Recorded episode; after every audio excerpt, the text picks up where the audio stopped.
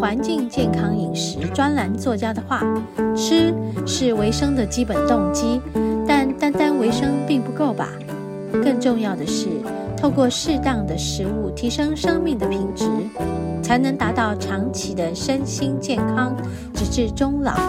在和你分享爱的第二个单元——食物的疗愈，让我们来聊聊食物的能量带给身心各方面的影响。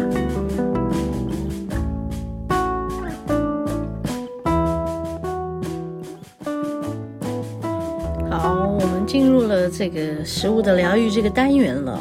我现在要来和大家分享一件很有趣的事情，就是食物真的是来疗愈我们的身体的。那还不止呢，除了身体之外，还疗愈我们心灵哦。所以身体被疗愈了，心灵也就同时被疗愈了。大家是不是都有同样的经验跟这样的感受呢？比如说，在你经历了一场大病之后，你知道在生病的时候都没有什么食欲嘛，对不对？你的味觉、嗅觉都变得很低弱。嗯，然后消化功能也非常不好，甚至于嗯，多吃一点东西你都会觉得累，对吗？嗯，所以其实，在人生病的时候，如果可以不需要吃喝，那当然要喝了，喝水啊，就是说不要太过给自己的器官去做消化的这些动作，或许就是让我们的器官省一点力量。嗯，然后可以度过这个全身性的，比如说某种疾病带来的发炎的呃现象啦，或者是有些在治疗过程中哈，就是在化疗过程或者是在放疗过程产生的身体的不适，我觉得休息是非常有必要的啊。好，但等到你休息过后，等到你的身体的机能都慢慢比较恢复了，好，那么这个时候，其实我们的食欲就会打开了。我相信，嗯，大家都在生病的过程中有过这样的经验吧，对不对？你要说这个世界上谁不生病呢？不会吧，绝对不会有一个人从来都没有生过病吧。嗯，好，所以在我们的。嗯、呃，病程中慢慢的恢复到有一点食欲了，嗯，有一点想要吃什么东西了，嗯、身体就开始慢慢的复原了，对不对？所以这个时候你会想要吃什么呢？很有趣吧？有很多人在生病的时候就是什么都不能吃，所以。大病初愈的时候，就好想要去吃那些我在生病的时候没有办法吃到的东西，对吗？对，哈，对。那即便是那个东西对你的身体不好，所以那个时候就会想说，管他呢，我就是要吃嘛。对，所以到底在医疗这个医生的面前，他限制你吃什么？可能在我们的这个小小的任性中，我才不管呢，这样的心情都会跑出来。好人说，所以身体有它的需要吧，嗯，所以我们在大病初愈的时候，会想要吃什么东西，我都会觉得就去吧，啊，不要再。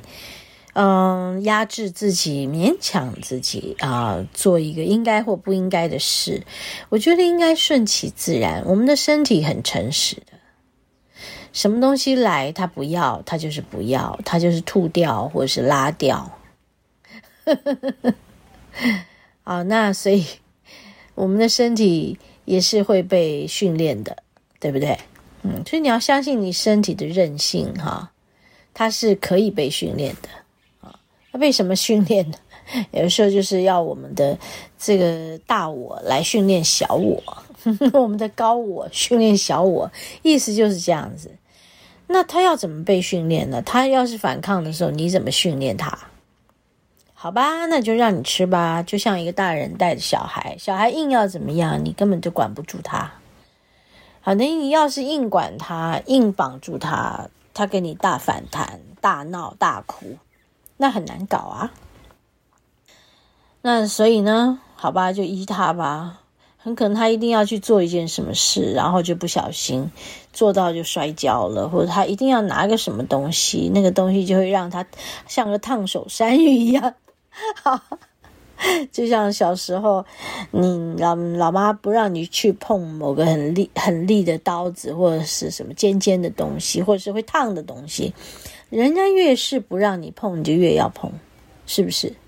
然后呢，碰了以后你就知道了，哦，痛。好，其实就是这个，所以我们的身体其实它会有自己疗愈自己的功能性，我们要开启这个功能性。但当开启之前，一定有很多我们过去用我们的头脑思维来压制它的事，一定有的。我们从小生长。在家庭中，在学校，在整个社会教育，告诉我们的啊，这个不可以吃，那个不可以吃，什么什么点等点点的。可是有些事情是什么？因时、因人、因地而异吧。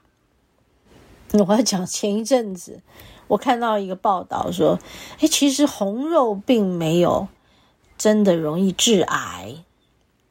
就有个报道这么写的，他们就写出了一些什么数据啊，什么医疗上的什么，重新的做一些分析，诶，所以你看很多事情还是在嗯一定的时间内就会被推翻，推翻前面的论定。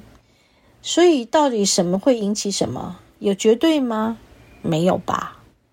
好，那所以我今天又在这个第二个单元做一个提醒。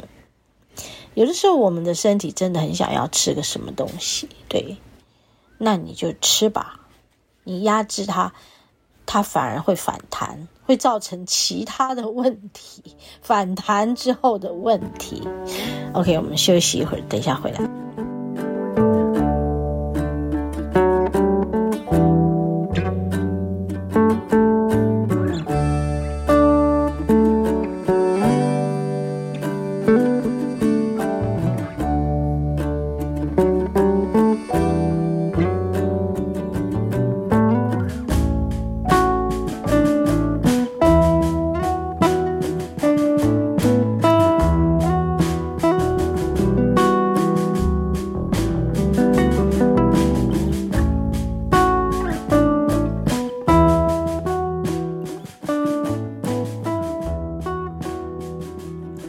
所以呢，很有趣吧？我刚刚说到的，那什么东西你不能吃，你不要吃。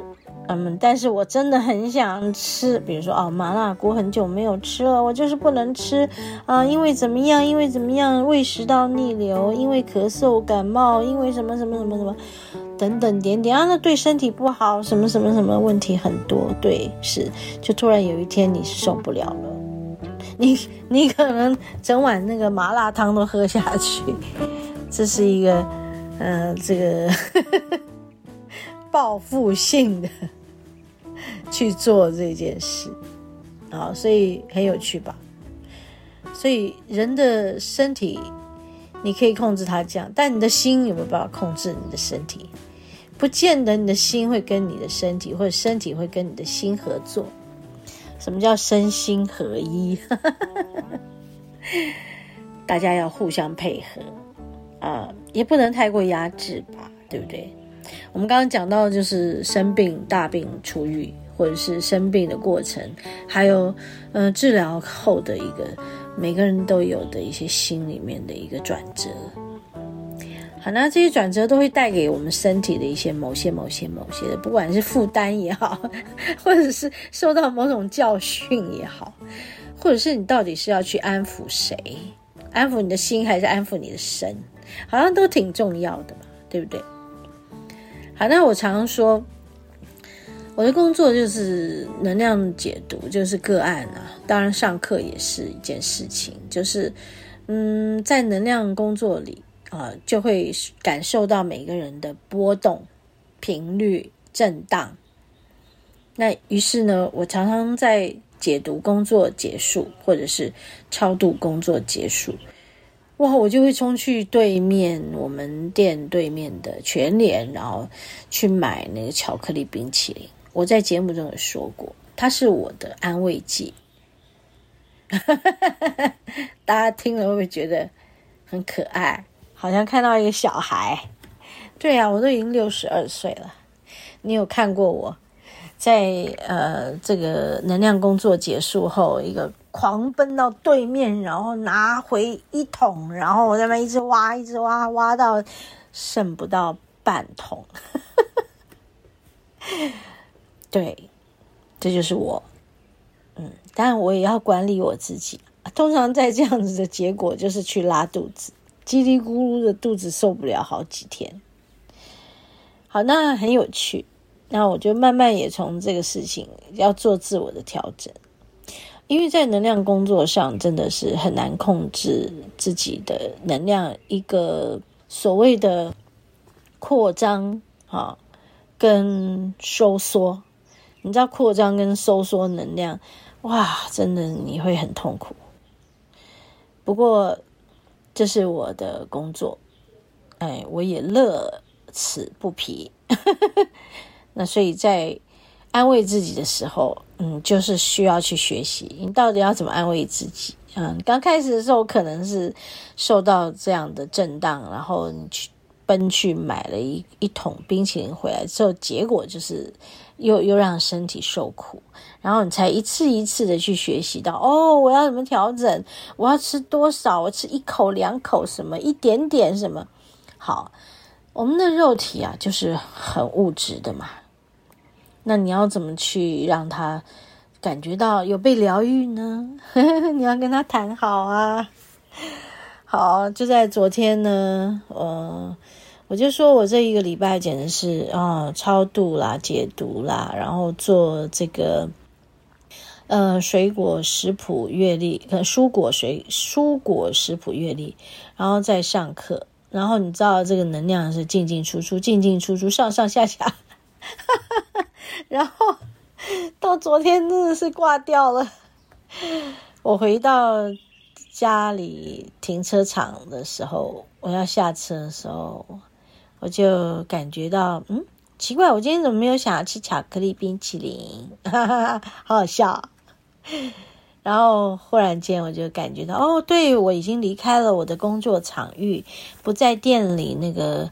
呃，地方，所以我已经出来了哦。好，在那个地方我会有那个特别的感觉，因为那是记忆中很需要的一个感觉，去满足自己身体的需要。那么离开了嘛，就没有了。但是我进了家里的车库的时候，就在想，嗯，那嗯，我就问了我自己的肚子，那你有没有想要吃的？他说好啊，那我要吃巧克力。还是吃巧克力啊！我就联想到家里头，我有买买巧克力，一个心形的巧克力哦，那个巧克力很好吃哦哦，Godiva 的，我在 Costco 买的。哇，有时候没有冰淇淋的时候，那一颗也可以解馋呐、啊。好哦，结果我就问他，为什么你这么喜欢吃那个巧克力呢？你知道我的肚子怎么回答我吗？他说：“我吃了以后好爽啊！” 然后我听到他这么激动的大叫，你知道，然后我就觉得好好笑哦，我一直笑，一直笑，就把车停好，然后一路笑回家。当然回了家就忘记了嘛，但是在我睡前的时候，哦，我就想到了，诶我的肚子说他要去吃那个 Godiva 的那个心形巧克力，我就拿了两颗放到我的肚子里，爽快的不得了。OK，好，今天跟大家分享一件有趣的事。好，我们的食物绝对是可以疗愈身心的哟。好，我们休息一会儿。要回到节目的第三段，大自然的疗愈。